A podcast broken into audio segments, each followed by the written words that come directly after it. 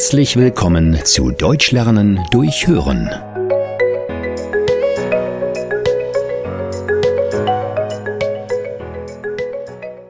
Die Arschkarte ziehen.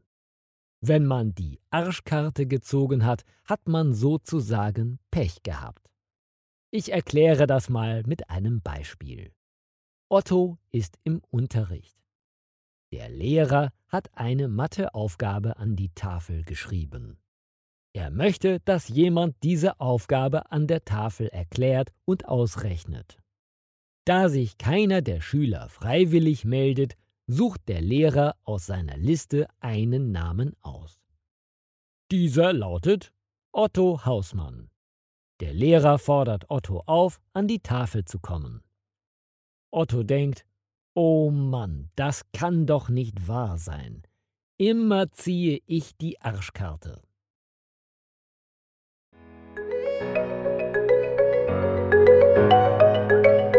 Vielen Dank, dass du heute wieder mit dabei warst. Mehr gibt es auf www.einfachdeutschlernen.com.